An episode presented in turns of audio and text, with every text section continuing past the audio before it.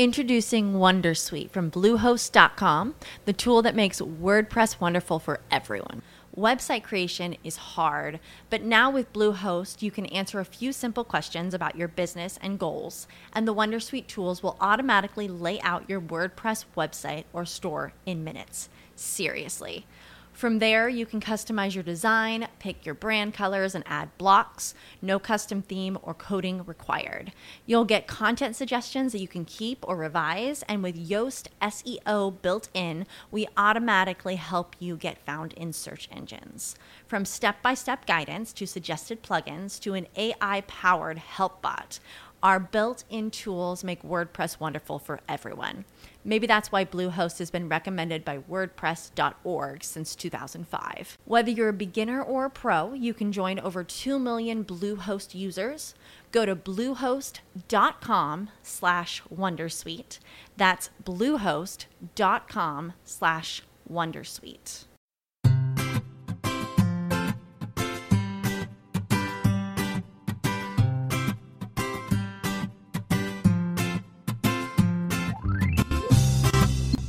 Bienvenidos al capítulo 66 de Perspectiva, un podcast de estrategia empresarial donde analizamos cada semana todas las decisiones y estrategias de las empresas que nos rodean. En el programa de hoy conoceremos la historia de Orbea, una empresa que ha pasado de fabricar pistolas a ser puntera en la fabricación de bicicletas. Haremos un inciso sobre la información que comentamos de Banco Popular la semana pasada y en las píldoras de la semana comentaremos la compra de Wall Foods por parte de Amazon y lo que puede suponer un antes y un después en el modelo de distribución. Veremos cómo hay negocios que no son exportables a otros países y comentaremos algún ejemplo. Si eres de los que te gusta estar informado, no lo dudes, sube el volumen y acompáñame. Yo soy David Isasi y hoy es 26 de junio de 2017. ¡Comenzamos!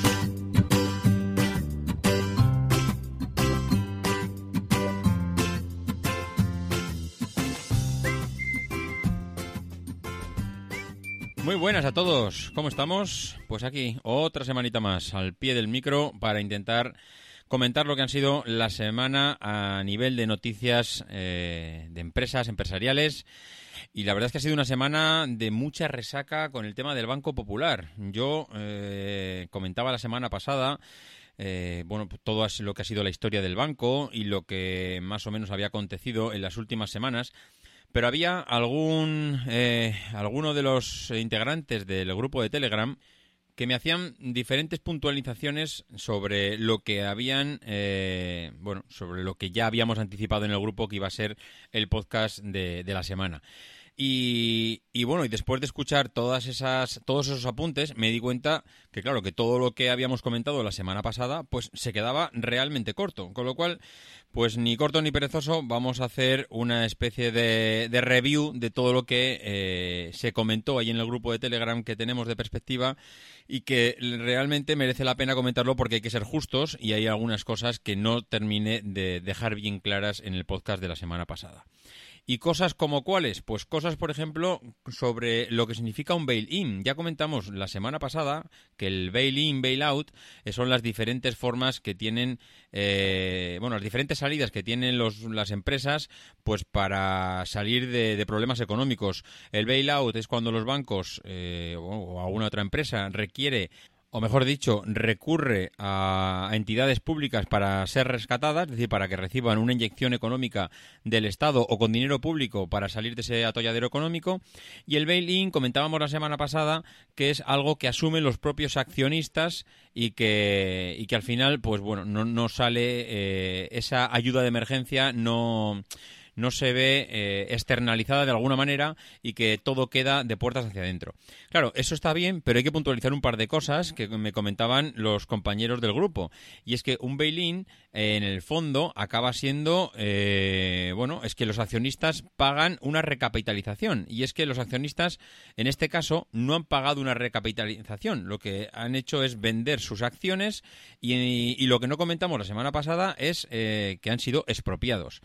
Y la palabra expropiado, durante los primeros días que yo estuve haciendo recopilación de informativa, de todo lo que había salido en prensa, Pues eh, yo no lo había leído y, es cierto que si vas al meollo de la cuestión, eh, bueno, por propia definición, parece ser que, sí, que tiene sentido que, se diga que han sido expropiados. Eh, por terminar el tema anterior en el, y pasar a este, diremos que en el bail-in los propietarios son los que al final capitalizan la refinanciación, pero siguen siendo los propietarios y en este caso van a, no van a capitalizar una refinanciación porque al final la empresa ha sido vendida, es decir, ellos van a asumir eh, las pérdidas del banco con su propio con su propio dinero, con las acciones que tenían, pero ya no van a ser los propietarios, sino que el propietario es el Banco Santander. Eh, al final Mm, bueno, lo que han hecho no le cuesta nada al contribuyente de una manera directa. Ya veremos si con el tema de las eh, de las reclamaciones o de las demandas que se bueno, que se interpongan a partir de ahora lo acaba no acaba siendo de una manera indirecta pagando alguna penalización o alguna compensación económica. Y esto que yo decía la semana pasada, que me parecía una auténtica locura que llegase a pasar, pues mm, si lo piensas, puede ser que tenga alguna parte de sentido. Y es que si tú eres un accionista del banco y no te han consultado para vender tu empresa, al final están incurriendo en un delito y ese delito sí que es impugnable ante un ante un tribunal. Es cierto que para que se pueda vender una empresa hay que contar con el visto bueno de los socios y en este caso los socios pues no han dado que hay, sino que directamente han tomado la decisión por ellos y, es posible que esto sea lo que comentábamos antes, algo a lo que acogerse para presentar eh, una demanda seguramente colectiva. Y, bueno, esto tiene sentido lo que escuchábamos eh, de Félix Revuelta, el presidente de Naturhaus, que decía que él iba a ir adelante con una demanda eh, contra seguramente ambos presidentes del banco, los últimos dos presidentes del Banco Popular. Mm, en un primer momento me, pareció algo que no tenía mucho sentido, pero claro, si analizamos eh, que este hombre posiblemente tenga los mejores abogados y antes de tomar o de decir públicamente que ha tomado esa decisión haya consultado con ellos, eh, seguramente los abogados ya le habrán comentado que bueno que tiene base, que tiene fundamento para proceder con la demanda y que quién sabe eh, lo que podría sacar o quién sabe si el propio Estado, que, es el que ha auspiciado toda esta operación junto con el Banco Central Europeo, no acabe pagando ciertos platos rotos y si acaba pagando el Estado, acabaremos pagándolo todos indirectamente. Hombre, sería un poco lamentable que nuevamente acabemos pagando uh, un nuevo rescate bancario cuando lo que comentábamos siempre eh, durante todos estos días es que mm, lo normal es que sean los accionistas los que asuman las pérdidas o las ganancias de una empresa parece ser que los mecanismos legales requieren la unión de al menos un 3% de los accionistas para tomar una decisión el proceso mm, parece ser que está bastante lleno de incertidumbres de puertas para afuera y de puertas para adentro estarán intentando lavar todos esos acuerdos o intentar, mm, mm, bueno, hilar todos esos acuerdos para que todo parezca eh, lo más natural posible. Pero técnicamente hay que reconocer que los accionistas han sido despojados de sus títulos, por lo tanto no pueden expresarse eh, en la Junta de Accionistas del grupo con la libertad y la capacidad de decisión que lo que un accionista normal de una empresa tiene.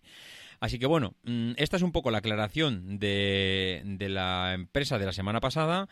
Esperemos haber aclarado algo o haber puntualizado algo más y que la verdad es que, oye, pues que muchas gracias a los dos o tres miembros del grupo de Telegram que hicieron todas estas puntualizaciones porque yo creo que viene muy bien para terminar de hilvanar la noticia y que, y que los oyentes y yo mismo nos aclaremos un poco, en cierto modo, todo lo que ha pasado.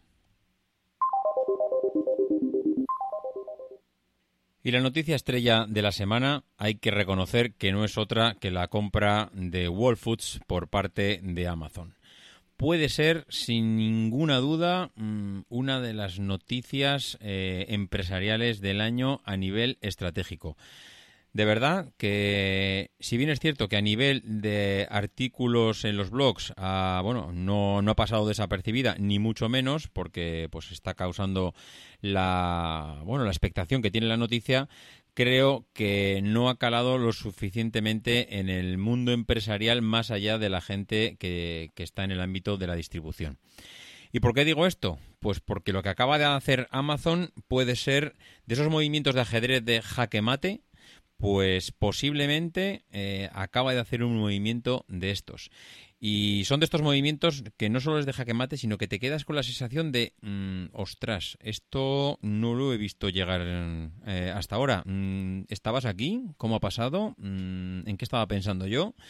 Pues este es el movimiento que acaba de hacer Amazon con la compra de, de Whole Foods. Whole Foods, ya sabéis que es una cadena de distribución de supermercados estadounidense.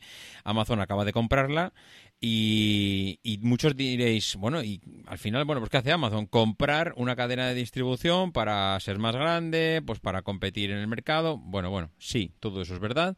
Pero ¿qué hay detrás de esto? ¿Por qué eh, necesita Amazon potenciar eh, todo su eh, mundo online con una cadena de distribución física, pues eh, tiene un sentido para mí muy claro. Y es que Amazon necesita potenciar cada vez más su servicio de Amazon Fresh.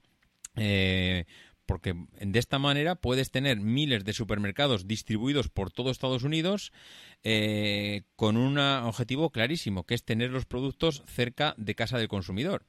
Y con esta compra lo ha logrado definitivamente. Acaban de comprar no una cadena de supermercados, no un supermercado, sino miles de almacenes preparados y optimizados para almacenar comida y encima vendérsela directamente al público, que es precisamente las dos patas donde Amazon son auténticos magos. Eh, la venta y la distribución en almacenes y a nivel logístico eh, conocen, vamos, a las mil maravillas el sector y diría que están a niveles del mundo de la automoción. Eh, por lo tanto, esto les posiciona para atacar a las dos grandes líneas de flotación del negocio, que es la venta directa al cliente final acaban de posicionarse delante del cliente final, pero es que es delante de aquel cliente que no les compraba vía online, no, ese cliente que no quería utilizar Amazon Fresh porque todavía no está preparado para un avance de este tipo, que prefiere ir a la tienda y comprar, con lo cual ese cliente que se le escapaba a Amazon a día de hoy a la buchaca. Acaba de metérselo en el bolsillo y acaba de sumar miles y miles y miles de clientes directamente de la noche a la mañana a una empresa que ya de por sí tenía un tanto por ciento de penetración en el mercado espectacular. Bueno, pues eh, aparte de esto, eh, esa venta directa al cliente, si viene potenciada por una eh, cadena logística insuperable a nivel mundial y con una gestión de stocks como puede ser seguramente la envidia de medio mundo, pues mm, yo es que no quiero ni pensar hasta dónde pueden llegar a, comerse el mercado y comerse el sector de esta manera.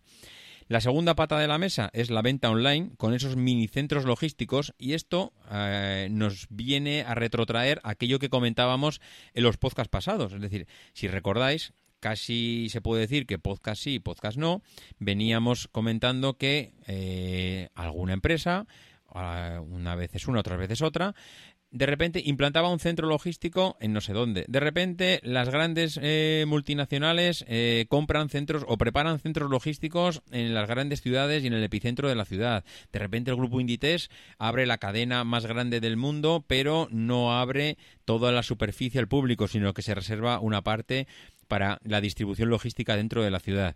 Bueno, eso que veníamos escuchando hasta ahora en, diferentes empresas es lo que acaba de hacer Amazon, pero de golpe y plumazo no ha comprado un centro logístico, se ha comprado miles de centros logísticos. ¿Y por qué digo esto?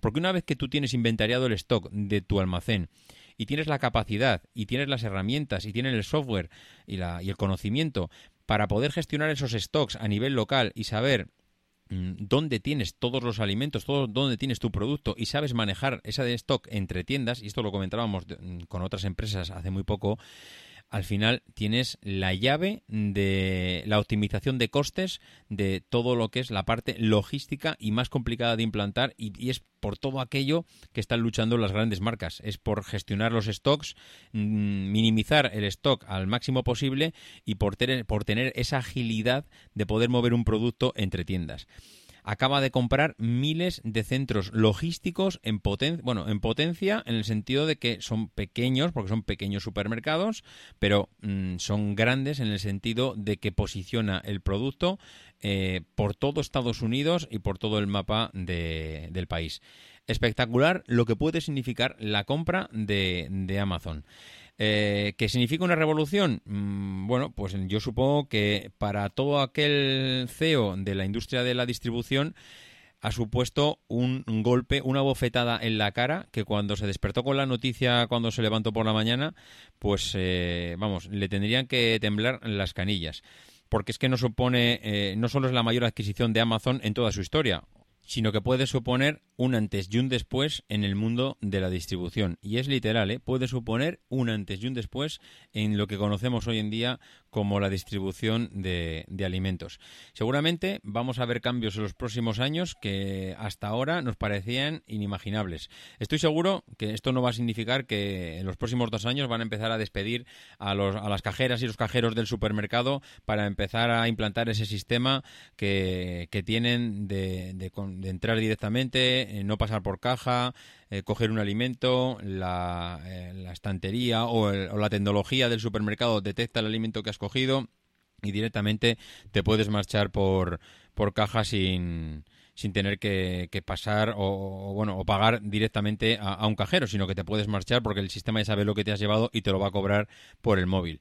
Eh, esto llegará, estoy convencido que llegará, pero va a llegar poco a poco. Lo que ya no tiene límite Amazon es eh, dónde implantar este sistema o a quién se lo tiene que vender, sino que directamente lo va a implantar él en sus propios supermercados. A nivel estratégico, brutal, brutal lo que puede llegar a hacer Amazon con esta compra. Y desde luego no va a pararse en Estados Unidos, esto lo va a implantar a nivel mundial seguro. Eh, si vender eh, la cadena de supermercados de tu empresa no es algo que se plantee en ninguna compañía, pues mm, lo que si no van a hacer eso, lo que tienen que empezar a plantearse es cómo van a competir con Amazon cuando llegue a su país. Porque que va a llegar mm, no puede tener nadie ninguna duda. ¿En cuánto tiempo? No se sabe. Mucho, poco, mm, ya veremos. Lo que está claro que el, punto en el que aterriza el país es el punto que ha tenido todas las empresas para ponerse al día. ¿Tiene mucho tiempo? Pues no lo sabemos. ¿Tiene mm, un cierto tiempo para intentar eh, virar hacia algo que pueda suponer alguna competencia futuro?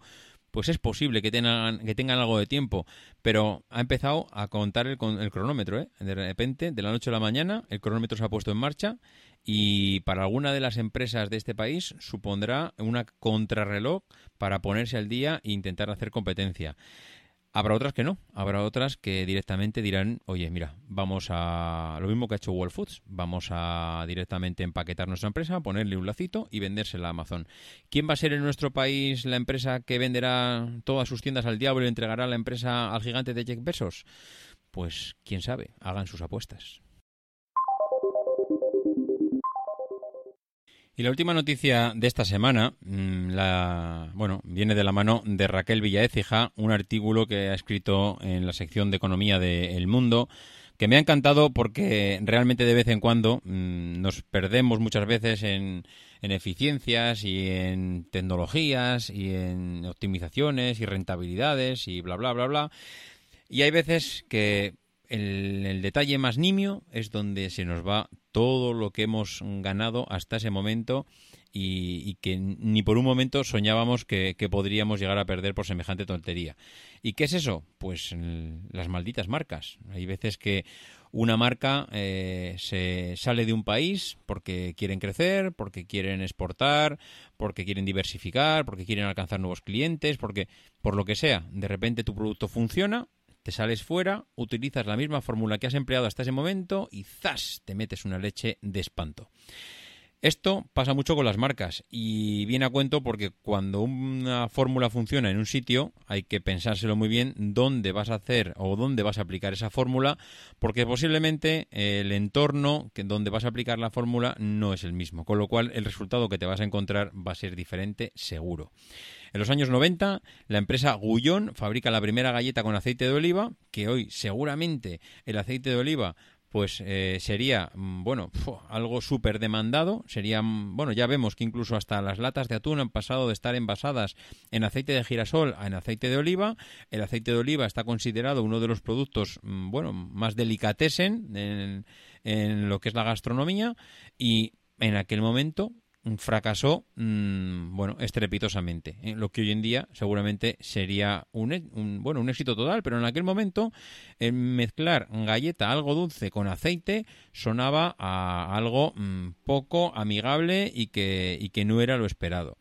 En Portugal vende las pizzas eh, con sabor a bacalao y en España, si nos ponen bacalao en la pizza, bueno, posiblemente podemos salir corriendo del establecimiento. A los, a los franceses ni se te ocurra quitarle la lactosa de los quesos y en cambio en los supermercados españoles cada vez vemos que más marcas intentan quitar la lactosa y vemos que este producto no tiene lactosa, sin lactosa, lactosa cero. Bueno, eh, aquí se demanda productos sin lactosa y en cambio para los franceses es lo más de los más porque le da ese buque a los quesos que, tan, eh, que tanta fama han conseguido. Eh, esto es así. Hay cosas que funcionan en un sitio y cosas que no funcionan en otro. Y depende pues del mercado, la población, los patrones de consumo que tengan, el, el, nivel cultural posiblemente también influya en determinadas actuaciones a nivel de consumo y hay que tenerlo muy claro eh, antes, de, antes de exportar una fórmula a un país diferente y llevar tu producto.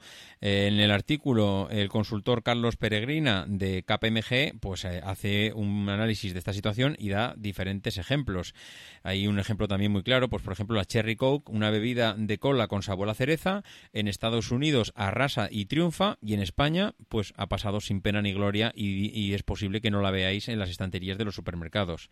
Eh, otras de las aventuras que más, eh, eh, bueno, iba a decir, más repercusión tuvo fue la de Colacao en China. Colacao aquí es una marca top y en cambio en China pues prácticamente pasó sin pena ni gloria y prácticamente diría que no está ahora mismo en el mercado chino porque no ha llegado a calar. ¿Pero por qué? Pues porque el Colacao es, Eh, bueno, es algo que, que, bueno, que se que se utiliza con la leche. En cambio, allí mm, Introducing Wondersuite from Bluehost.com, the tool that makes WordPress wonderful for everyone. Website creation is hard, but now with Bluehost, you can answer a few simple questions about your business and goals, and the Wondersuite tools will automatically lay out your WordPress website or store in minutes. Seriously. From there, you can customize your design, pick your brand colors, and add blocks. No custom theme or coding required. You'll get content suggestions that you can keep or revise, and with Yoast SEO built in, we automatically help you get found in search engines. From step by step guidance to suggested plugins to an AI powered help bot, our built in tools make WordPress wonderful for everyone. Maybe that's why Bluehost has been recommended by WordPress.org since 2005. Whether you're a beginner or a pro, you can join over 2 million Bluehost users. Go to bluehost.com slash wondersuite. That's bluehost.com slash wondersuite. As humans, we're naturally driven by the search for better. But when it comes to hiring, the best way to search for a candidate isn't to search at all. Don't search, match with Indeed. When I was looking to hire someone, it was so slow and overwhelming. I wish I had used Indeed. If you need to hire, you need Indeed. Indeed is your matching and hiring platform with over 350 million global monthly visitors, according to Indeed data, and a matching engine that helps you find quality candidates fast. Ditch the busy work. Use Indeed for scheduling, screening, and messaging so you can connect with candidates faster. And Indeed doesn't just help you hire faster. 93% of employers agree Indeed delivers the highest quality matches compared to other job sites, according to a recent Indeed survey. And listeners of this show will get a $75 sponsored job credit to get your jobs more visibility at Indeed.com slash podcast. That's Indeed.com slash podcast. Terms and conditions apply. No desayunan leche, allí desayunan en muchos sitios sopa, o, por lo que he podido leer en lo que dice el artículo, es así. Con lo cual, claro, si tu producto va acompañado de un condimento principal y ese condimento allí no tiene éxito, pues entonces no sirve para nada. Pero claro, previo a eso has tenido que hacer un análisis de mercado de ver si tu producto triunfa allí y por qué. No solo de distribución, que te puedes volver loco buscando centros de distribución, cadenas, cómo hacerlo, cómo distribuirlo, optimizar, eh, logística, etcétera, y luego resulta lo que necesita tu producto para beberse es leche y los chinos no beben leche, beben otro tipo de, líquidos, como en este caso decíamos la sopa. Eh, también se intentó vender la nocilla, pero si los chinos parece ser que no comen pan, entonces ¿en qué vas a untar la nocilla? Pues bueno, eh, son estas cosas que parecen una vez pasadas de perogrullo, pero la tontería más evidente hace que tu negocio se venga al traste. ¿Qué le pasa a los franceses con los coches? Pues que les gusta comprar Peugeot y Renault, pues porque les gusta comprar productos del país. Pues lo mismo con la nocilla. Eh, si tú llevas la nocilla a Italia, ni te la va a comprar nadie. ¿Por qué? Porque allí compran Nutella. Con lo cual, pues la diferencia es importante. Hay que saber dónde te metes, hay que saber si ya hay alguien equivalente a ti en el sector que, que está arrasando en el mercado. A ver, esto no quiere decir que yo venga aquí de, bueno, el más listo del mundo y que los demás no saben hacerlo. Evidentemente, pues habrá habido estudios y habrá habido análisis. Yo lo único que quiero decir con esto es que hay veces que, mm, aunque hagas muchos análisis, la cosa más mm, evidente se te escapa. Y hay veces que das cosas por sentado que cuando sales de tu entorno y sales de donde estás distribuyendo tu producto, pues hay cosas que parecen que estaban ahí siempre y de repente no están. Y de repente, pues hay gente que tiene otra cultura, otros hábitos, otros consumos, otros gustos, otros paladares y ya no está, mm, ya no es tan fácil implementar ese producto o meter el, producto por los ojos a alguien que está acostumbrado a otra cosa. Hay hay veces que consumimos por, mm, bueno, pues porque tenemos un concepto de las marcas mm, ya arraigado durante el tiempo y que eh, lo asociamos a calidad.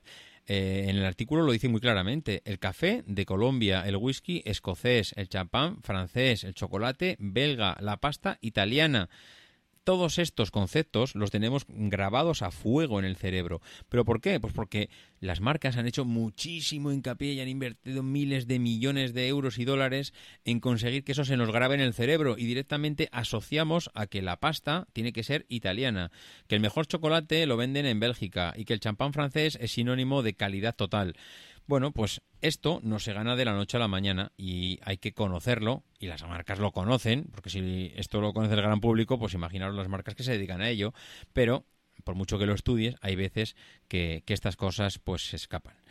Bueno, sin más, era un apunte, mm, una interesante reflexión sobre el mundo de las marcas y en los hábitos de consumo y que una estrategia muy bien llevada puede mm, pues venirse al traste por la cosa más inesperada en un mercado desconocido. Y la empresa principal y estrella de esta semana es Orbea. Orbea eh, seguramente está, bueno, eh, iba a decir, en el corazón de, de, muchos de los españoles que se han subido en una bicicleta de pequeños. ¿Por qué digo esto? Pues porque, bueno, yo creo que gran parte de nosotros, eh, quien más y quien menos, ha visto, ha conocido o se ha montado en una bicicleta de Orbea en algún momento de su vida. ¿Qué pasa? Pues que Orbea no nació encima de una bicicleta. Orbea no lleva haciendo bicicletas eh, toda su vida, ni muchísimo menos. Eh, eh, Orbea es conocida, digamos, en la época contemporánea por sus bicicletas y porque es una cooperativa y porque es una empresa de española y, y, del País Vasco. es una, iba a decir, una empresa consolera, es una empresa que, bueno, pues tiene su enjundia y que cuando conoces su historia, pues es, casi hasta conmueve. Conmueve como eh, una empresa nace en, los, en, el año 1840. Eh, tiene diferentes épocas y la época de 1840 a 1929 pues nace, nace como una empresa de armas, nace en Eibar, que si recordáis y conocéis, Eibar es conocida como la ciudad armera. Y la semilla de Orbea se planta en Eibar de la mano de los hermanos Juan Manuel, Mateo y Casimiro. Eh, ellos empiezan a fabricar eh, armas cortas, desde revólveres de pistón a pistolas, que fue su producto estrella, eh, siendo además el gobierno de la época uno de los principales clientes de, de ellos. ¿no? De 1880 a 1895, Orbea Hermanos, que fue la única matrícula industrial existente en Eibar, siendo además pioneros de la instalación de energía eléctrica en su factoría, pues eh, alcanzan una popularidad eh, extrema, extrema en todo el país, con un producto eh, de prestigio. O sea, comprar una pistola Orbea era comprar hoy en día un Ferrari en aquella época. Poco antes de final de siglo eh, pasan a llamarse Orbea Hermanos y Cía, eh, viviendo pues una época sobresaliente pues por el repunte de, la demanda de armas, principalmente pues por la Primera Guerra Mundial y que, bueno, esto tiene un periodo de esplendor a nivel, esplendor, claro, entiéndase a nivel empresarial, no a nivel eh, humano, porque la guerra mundial todos sabemos lo que, lo que supuso, ¿no? Esa demanda cae al final de la guerra, eh, hecho que sumado a otros tipos de limitaciones de exportación de la época, que claro, el nivel logístico que había entonces, eh, imaginaros, no es el que hay ahora, pues lleva a la empresa a plantearse pues, pues nuevos productos. Eh, y, cómo hace una empresa que quiere plantearse mm, un cambio en el sector, un cambio, un giro tan drástico? Es que esto hoy en día lo hemos vivido con otras empresas, en el que han visto cómo su negocio iba hacia ninguna parte y han intentado virar hacia algo, hacia otro tipo, a otro modelo de negocio, pero que han sido incapaces. Han sido incapaces unas, otras sí. Pero en este caso se puede eh, estudiar hasta como modelo de implantación de, de, viraje de un modelo de producto hacia otro completamente distinto, aprovechando la sabiduría y el know-how que tenían en, la, en el revólver. ¿Y qué es lo que tiene el revólver que tiene una bicicleta? Pues los tubos. Un revólver tiene una tubería que sale desde, desde el cargador. Bueno, habría que ver la época del revólver, claro, porque los revólveres han sufrido miles de, de, variaciones y evoluciones a lo largo de su historia. Pero el revólver que, estamos hablando, que es la pistola que nosotros conocemos, eh, esa pistola con un, con un cargador donde se meten las balas y se dispara, eso eh, de ese, ese cargador al final tiene una salida que acaba en un tubo que es la salida el orificio por donde sale la, la bala bueno pues ellos tenían ese conocimiento de la tubería de, del arma y buscan algo donde aplicar ese conocimiento y qué había en la época que utilizase tuberías y que fuese eh, fácil de implementar, aunque supusiese un cambio drástico en, el, en la implantación? Pues las bicicletas. Imaginaros las bicicletas de la época, estamos hablando de 1930, 1940, bueno, esa época, ¿no? Mm, quien más, quien menos ha visto una, una bicicleta de, de aquella época y, y, estaba formada por tubos de aluminio, pero tubos de aluminio pesados además, ¿eh? O sea, era como tener, eh, vamos, mm, hoy en día una bicicleta de competición puede pesar 7 kilos eh, o incluso menos, porque eh, prácticamente la UCI las tiene limitadas por peso a una determinada a una determinada cifra, pues pues para que las marcas no bajen de ahí, por el riesgo que supone para los ciclistas, creo que diría, y esto estoy hablando de memoria, que puede andar sobre los 6 kilos 700, menos que eso no puede pesar en día hoy, hoy una bici. Eh, en cambio, eh, la bici de la época pues podía pesar 15 kilos tranquilamente porque era puro hierro, era, vamos, aluminio que yo diría que no fueron, que no eran ni, de aluminio, entonces seguramente serían de hierro. Bueno, pues ellos hacen esa implantación tan bestial y ese mm, cambio de modelo de negocio que, que, bueno, al final evoluciona en la Orbea que conocemos hoy en día, ¿no? Eh, deja ese negocio armero, entra en el sector de la bicicleta definitivamente en 1930 y entra además eh, algo que hace muy inteligente, porque entra de la mano de los ídolos de la época. Estamos hablando gente como Mariano eh, Cañardo, un ciclista navarro que llegó a ganar, a ganar una etapa del Tour de Francia y que, que bueno, pues que el señor Mariano Cañardo eh, pues hace que la marca Orbea, ah, bueno, la lleva en, la, en el maillot de sus carreras y hace que resuene allá por, por donde va a ganar carreras. Y eso es lo que hace porque Orbea se conozca rápidamente en todo el mundo como una empresa fabricante de bicicletas y eso lo saben hacer muy bien. Estamos hablando, fijaros, del marketing de la época, ¿eh? marketing de 1940. Cambio mi modelo de negocio, mm, un giro de 180 grados y encima escojo una estrategia de marketing para que rápidamente sea conocida eh, a nivel Introducing Wondersuite from Bluehost.com, the tool that makes WordPress wonderful for everyone. Website creation is hard, but now with Bluehost, you can answer a few simple questions about your business and goals, and the Wondersuite tools will automatically lay out your WordPress website or store in minutes. Seriously. From there, you can customize your design, pick your brand colors, and add blocks. No custom theme or coding required. You'll get content suggestions that you can keep or revise, and with Yoast SEO built in, we automatically help you get found in search engines. From step by step guidance to suggested plugins to an AI powered help bot. Our built in tools make WordPress wonderful for everyone.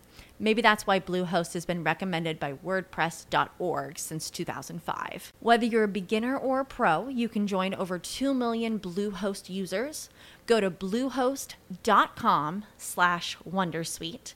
That's bluehost.com slash Wondersuite. Mundial. Bueno, pues cuando ya finalizaba la Guerra Civil Española, Orbea empleaba a mil personas, producía 50.000 bicicletas anuales y eh, su factoría, su empresa, en la parte industrial ya incorporaba la totalidad de las piezas necesarias para la fabricación de la bicicleta. Hoy en día eso ya sabemos que no es así es muy difícil, por no decir imposible, que haya una empresa que incorpore todas las piezas. Prácticamente eh, estas empresas de fabricación de bicicletas se, bueno, tienen su fabricación gran parte fuera de eh, fuera de lo que es el núcleo central de la empresa, tienen su contratado, digamos, diferentes, eh, diferentes ramificaciones de la fabricación o directamente pues una gama o un tipo de producto para que se lo fabriquen por completo. Bueno, pues todo esto lleva a Orbea al año 69, donde la crisis y la situación económica que deteriora pues gravemente la, empresa, pues hace que se vuelvan a, encontrar en una situación pues de problemas realmente serios, ¿no? La empresa llega a la suspensión de pagos en el año 69 y abren la posibilidad de una cooperativa en el que los obreros se hagan cargo de la empresa. Esto mm, va a suponer, pues, un antes, eh, ya un antes y un después eh, en la empresa, porque la puesta en marcha de la cooperativa eh, hace que, que, bueno, que esto le dé un aliento nuevo a Orbea y eh, la fábrica de Ibar sé que les queda pequeña, no, no les permite crecer por el entorno y deciden no solo eh, cambiar eh, bueno, la, tipología de empresa de una sociedad anónima a una cooperativa, sino que les, em, les permite además, o, ellos mismos se, se, se deciden a trasladar a trasladarse a Mayavia, que es el polígono de Ibar, las afueras, ya en Vizcaya, donde se encuentran eh, actualmente eh, ya ubicados a día de hoy y parece ser que pues que allí se encuentran bastante cómodos en la eh, como empresa, ¿no? Eh, nombres como Giovanna, Guagua, la Orbea Furia hacen de Orbea pues una marca de referencia entre las bicicletas de ocio y las recreativas, una etiqueta mm, de gran volumen pero con poco margen, hecho que obliga a cambiar la orientación de la marca en, la entrada de la nueva década, ¿no? Paulatinamente muchos años después Orbea vuelve al ciclismo de competición y tanto en el ciclocross como el de carretera y eso hace que bueno que tenga unas experiencias decisivas en su futuro inmediato y que les relance decisivamente hacia, hacia el futuro que vamos conociendo hoy en día. Eh, nos metemos ya en, la década de los 80, ¿no? Eh, ya marca definitivamente la suerte de Orbea y tras unos años pues bastante complicados, la cooperativa vuelve a la competición con pues bueno con las mismas fuerzas que, que vuelve o que tenía eh, a mediados de los 50 no eh, estamos hablando de la época de, de Pello Ruiz Cabestani Joaquín Mújica eh, bueno, la época dorada, el fichaje de Pedro Delgado, que le dio un triunfo histórico en la Vuelta a España con los colores del GNMG Orbea y una etapa en el Tour de Francia luciendo el, el maillot amarillo que todos recordamos de Seat Orbea. Bueno, pues esto es la parte de las bicicletas de carretera, pero la bicicleta de montaña eh, también ha sido un referente y lo sigue siendo para, para ellos. Eh, Orbea se abre paso entre las eh, bicicletas de carretera y, mete también la cabeza en las bicicletas mm, de montaña y con una decisión que, que, bueno que para ellos es importante porque le da un giro completo al mercado. Eh, diseñadas en Estados Unidos, fabricadas en China, las nuevas bicicletas de montaña irrumpen en el mercado desplazando el producto que se conocía tradicionalmente mm, del catálogo de Orbea, pero que impone un cambio y una apuesta en los productos y las formas de, trabajar. ¿no? Nace la Fundación Ciclista de Euskadi, el equipo, el equipo BTT de Orbea, y poco a poco pues va calando eh, ese, esa marca, la marca Orbea, como una marca de calidad y marcas de, de referencia para, bueno, prácticamente para, para todo el mundo. Ya la, bicicleta Orbea pues pasa a ser la bicicleta de nuestros días. Eh, lo que ha sido la referencia y lo que ha marcado un antes y un después, yo diría que ha sido la Orbea Orca. La Orbea Orca es la bicicleta de carretera por excelencia, es eh, el Ferrari hoy en día de, de las bicicletas. No el Ferrari en el sentido que no hay bicicleta mejor, sino Orbea Orca ha conseguido en calidad-precio eh, prácticamente no tener competencia en el mercado. Es una, una bicicleta espectacular que está prácticamente en todas las grandes vueltas que tenemos ahora en el panorama ciclista y que está, bueno, pues que en, los grandes equipos. Prácticamente se puede decir que llevamos 10 años viendo la, la bicicleta Orca en, en los grandes equipos ciclistas. Bueno, eh, la historia de Orbea podría continuar y continuar, mm, pues no sé, iba a decir durante horas, porque eh, Orbea, eh, bueno, pues tiene tiene muchas cosas sobre las que hablar, sobre su implantación, sobre su forma de distribución, sobre cómo, cómo están, dónde están en cuanto a la parte de marketing y, y asociado a las grandes marcas, porque la parte del triatlón eh, la, bicicleta, la bicicleta Orca y el neopreno eh, que utilizan, pues es, mm, bueno, yo diría que no hay, no hay comparación en el mercado. O sea, prácticamente se puede decir que la fabricación de neoprenos, que es una diversificación que tiene Orbea a día de hoy, en cuanto a no solo fabricar bicicletas, sino que bueno, eh, intenta fabricar otro tipo de accesorios para la bicicleta, pero sobre todo eh, tiene esta parte de, de, los neoprenos que para ella ha, su, ha supuesto pues una entrada en un mundo que era mm, bueno, muy de nicho hace unos años, pero que ahora está en una efervescencia continua como es el mundo del triatlón y que Orbea ha conseguido ser un referente en la parte de natación con sus neoprenos y en la parte de bicicleta con sus bicicletas de, de contrarreloj. Bueno, como decía, podríamos hablar tiempo y tiempo y tiempo de esta empresa, mm, referente por muchas cosas y con un buen hacer y bueno, y una salud envidiable para otras muchas empresas del entorno que no han tenido tan buena suerte como ellos. No vamos a hablar más, lo vamos a dejar aquí. Llevamos ya casi 40 minutos de podcast.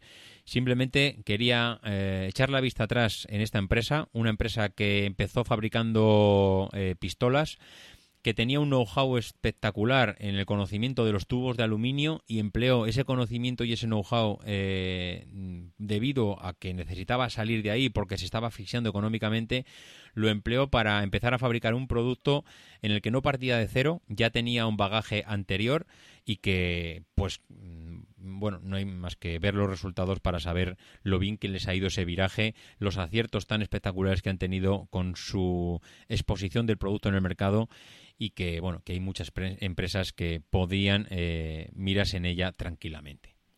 Bueno, pues esto ha sido el programa de hoy. Eh, como todas las semanas, agradecer a todos los que habéis hecho alguna reseña.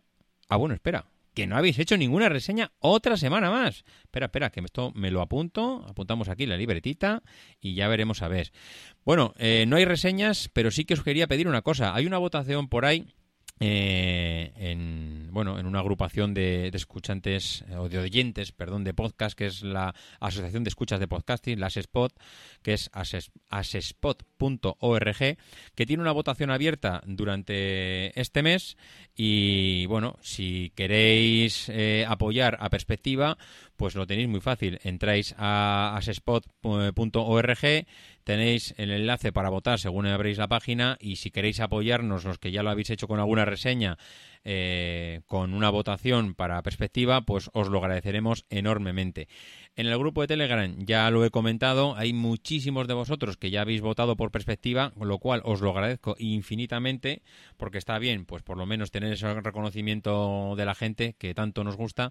Y bueno, si alguno de los que nos escucháis y no estáis en el grupo de Telegram queréis entrar y ayudarnos con esa votación, pues os lo agradeceremos infinitamente.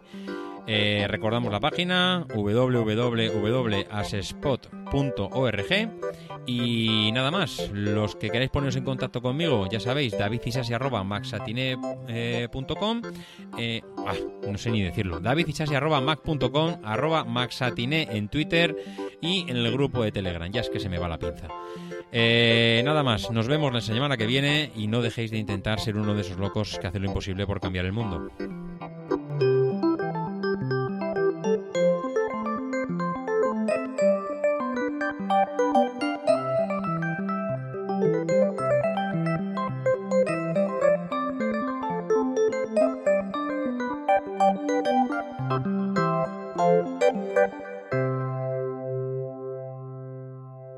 Because the people who are crazy enough to think they can change the world are the ones who do.